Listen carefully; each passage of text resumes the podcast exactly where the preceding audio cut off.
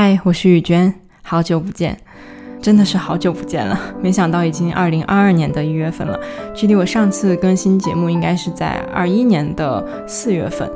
那为什么会这么长时间都没有出现呢？说实话，在这整个八个多月的过程中，我一直都有想法说，是不是应该回来跟大家说一声，至少解释一下为什么忽然就不更新节目了。但是呢，在这整个八个多月的过程中呢，对我来说，嗯，每一天每个月都有不同的变化，都有新的想法。所以虽然一开始觉得我应该来。发一期节目的这个想法呢，让我很焦虑。但是后来慢慢的，嗯，也是经过了很多自己的摸索，甚至包括跟我自己的教练去聊。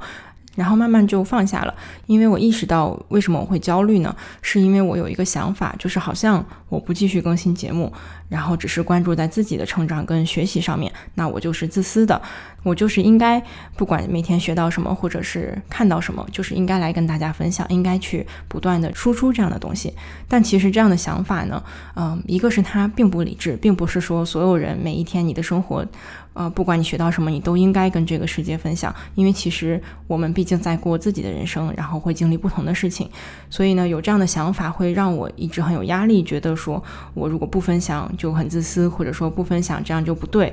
导致呢，我其实没有办法以最好的状态，因为我会很长时间被这种焦虑的想法。啊，来消耗。即使我很想分享，我可能分享来出来的东西也不是最好的。所以呢，大概到后半年，可能八九月份的时候呢，我能感受到，终于就很淡然的觉得说，哦，那我不分享其实也没有关系。即使说我没有跟大家解释为什么忽然停更了，但是其实每个人都在忙自己的生活，也这一年也都对每个人来说发生了很多不同的变化。反而少了我一个人的声音，可能对一些人来说是少了一些压力，因为他不会觉得说啊，这个人也一直在更新，他好勤奋啊，然后我也应该多做点什么。这其实也是之前让我顾虑的一个想法。当我看到很多博主或者很多我身边觉得很棒的人，他们一直不断的在更新的时候，虽然一方面我非常的敬佩他们，也觉得这样是非常好的，只是呢，对于不同阶段的我来说。有的时候它会是一种动力，但是在其他的时候，比如说我已经觉得累了，我想要休息的时候，当我看到他们在更新，反而对我来说是很大的一种压力。我会觉得，那我就不能停下来，我不应该停下来，我应该像他们一样不断的去做，不断的坚持。但是这样的想法呢，最终会导致我们不断的被消耗的更加的严重，然后直到有一天你可能一点力气都没有，你就完全不想要做了。所以我觉得这样也不是一个健康的状态。所以对我自己来说呢，这八个月是一个非常大型的休整，然后也是半闭关的一个状态，因为我把很多社交平台啊都已经关掉了，包括朋友圈也是关闭的状态。这样做呢，就是因为我感受到过去的两年、三年，自从做了教练以来，其实一开始有很大的压力，觉得应该要去跟外界多多的联系，要见很要跟很多人去交流。其实做了非常非常多的谈话跟。包括一些人比较多的那种场合去分享，那这些事情其实对我来说天然是比较消耗的。我更加享受的是安静的自己待着的时间，或者一对一的这种谈话。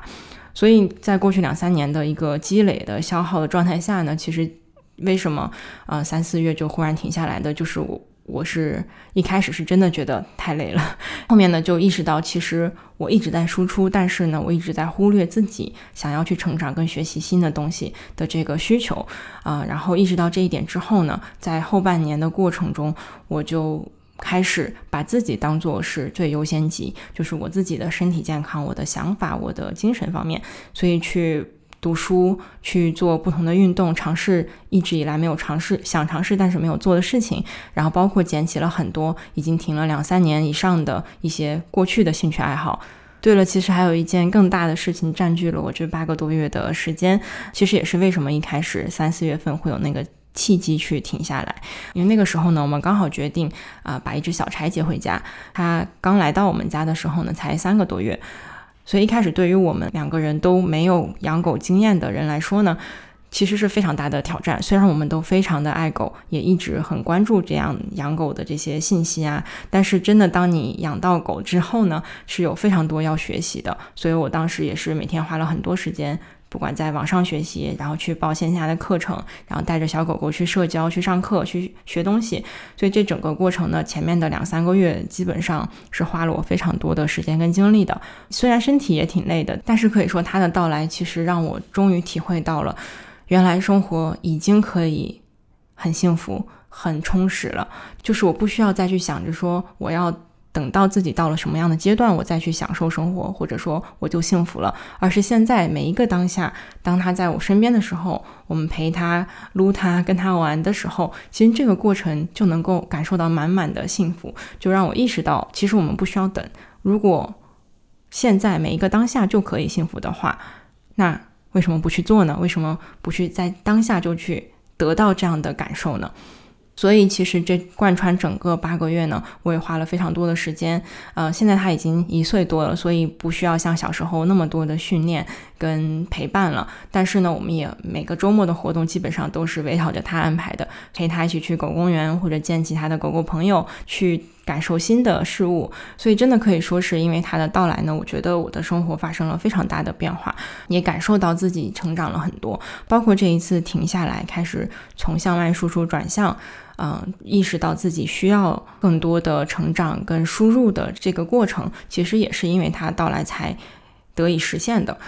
除了照顾自己、好好生活的这个部分之外呢，这八个月的时间呢，虽然少了很多社交，但是并没有减少自己的教练咨询的这个过程。所以过程中呢，除了之前的长期客户，然后也陆续会有一些新的人通过之前的节目找到我。啊，说到这点呢，我也非常的感激，因为啊，明明都已经。完全的断更了八个月，但是很神奇的就是在各个平台上，我去看了一下，其实这八个月期间呢，一直还是陆续在增长的，就是不断的有新的人会看到啊我之前发的一些内容，然后每个月可能也会有十几个人，然后通过微信加到我，然后我们会做一些一对一的探索咨询，或者是他们可能对教练自。这个行业有兴趣，我们会做一些聊天，所以这个过程呢，其实我是非常享受，同时也非常的感谢大家，呃，对我的信任。通过看到我之前的视频，就愿意去相信啊，并且觉得说想要跟我进行这样的对话，然后每一次对话对我来说呢，也都是非常宝贵的经验。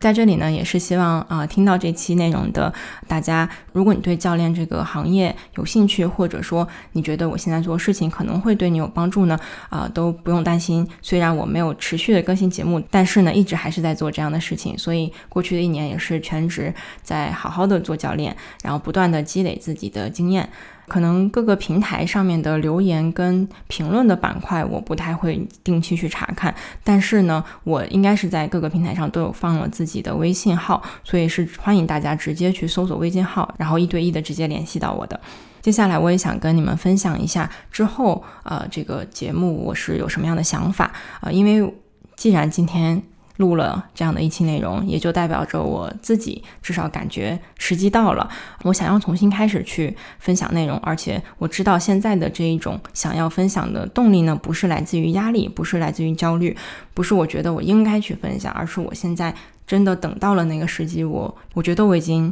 充满电了，那现在有很多新的内容，希望能够跟大家去分享。所以接下来呢，首先我会把优势讲解的系列内容去补充更新完毕。其实大概在八月份的时候，当时其实是跟一位客户做了一对一的优势解读之后呢，就发现他对整个优势所有的优势都非常的有兴趣，并且啊，我跟他聊的过程呢也非常的自在跟舒服。然后我当时就有了想法，说与其说我自己一个人。对着话筒，对着视频去做优势讲解。我其实，在面一对一有人跟我交谈的时候，我可以讲出来的内容更多、更丰富。所以当时就想到说，邀请他来，相当于我们一对一的去把剩下的应该是四十多个优势去讲解完毕。所以在八九月的时候呢，就已经跟他录好了后面的内容。也就是说，这些音频呢，现在都存在我的电脑里，只是我还没有去剪辑跟发布出来。所以接下来呢，就会把我们一起录的可能二十多期的内容呢，陆续的。发布出来，所以这样的话，之前已经做过优势测试，或者说对测试里面提到的这些优势有兴趣，想要更多了解的伙伴们呢，就可以通过这些呃接下来的内容去做一个更充分的理解。等到优势解读的这些内容发布完毕呢，我会把之前在喜马拉雅合作的音频课也开始陆续发到我自己的平台上来。呃，因为当时跟他们签的是一年的约，然后我有跟他们提到说，今年就不再续约了，因为我其实是希望这些内容可以免费的，呃，让大家可以去听到。所以呢，已经跟他们说好，大概是一月底的时候，我也可以把这些内容公开的发到我自己的平台上面，有需要的大家就可以去听听看了。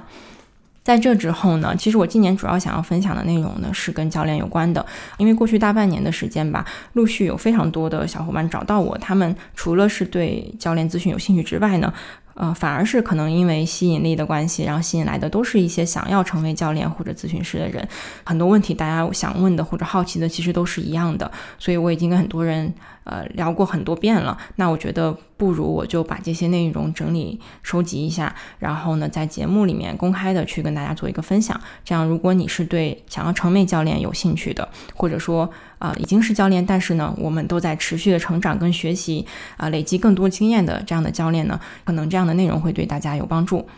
最后呢，再提一下，呃，因为这期节目呢是音频的形式，就是纯播客的形式，呃，所以包括后面未来的节目呢，我也希望恢复到呃纯音频的这个方式。原因呢，是因为之前其实尝试做了半年左右的视频，呃，整个过程虽然我个人也非常喜欢看视频，我在 YouTube、B 站上去看关注我喜欢的博主的时候，我也是喜欢看到他们的脸，去能够面有点像面对面的去看他们去分享东西，但是在自己亲自尝试了整个过程之后呢，呃，我意识到其实这个过程对我的消耗有点太大了，因为全部的事情，包含录制啊、剪辑、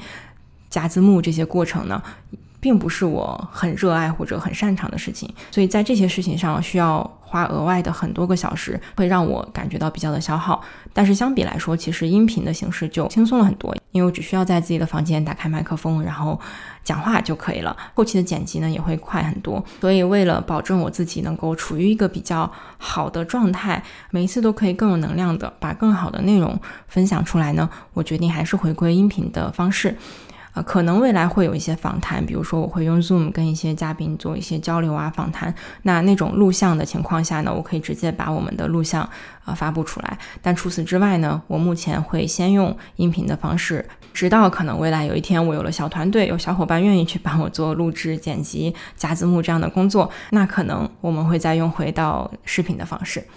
好了，那今天我想分享的呢就这么多了。我也不希望这一期音频的时间会太长，所以最后祝大家新年快乐！希望二零二二年也会是一个充满惊喜的一年，然后我们都成长为更好的自己。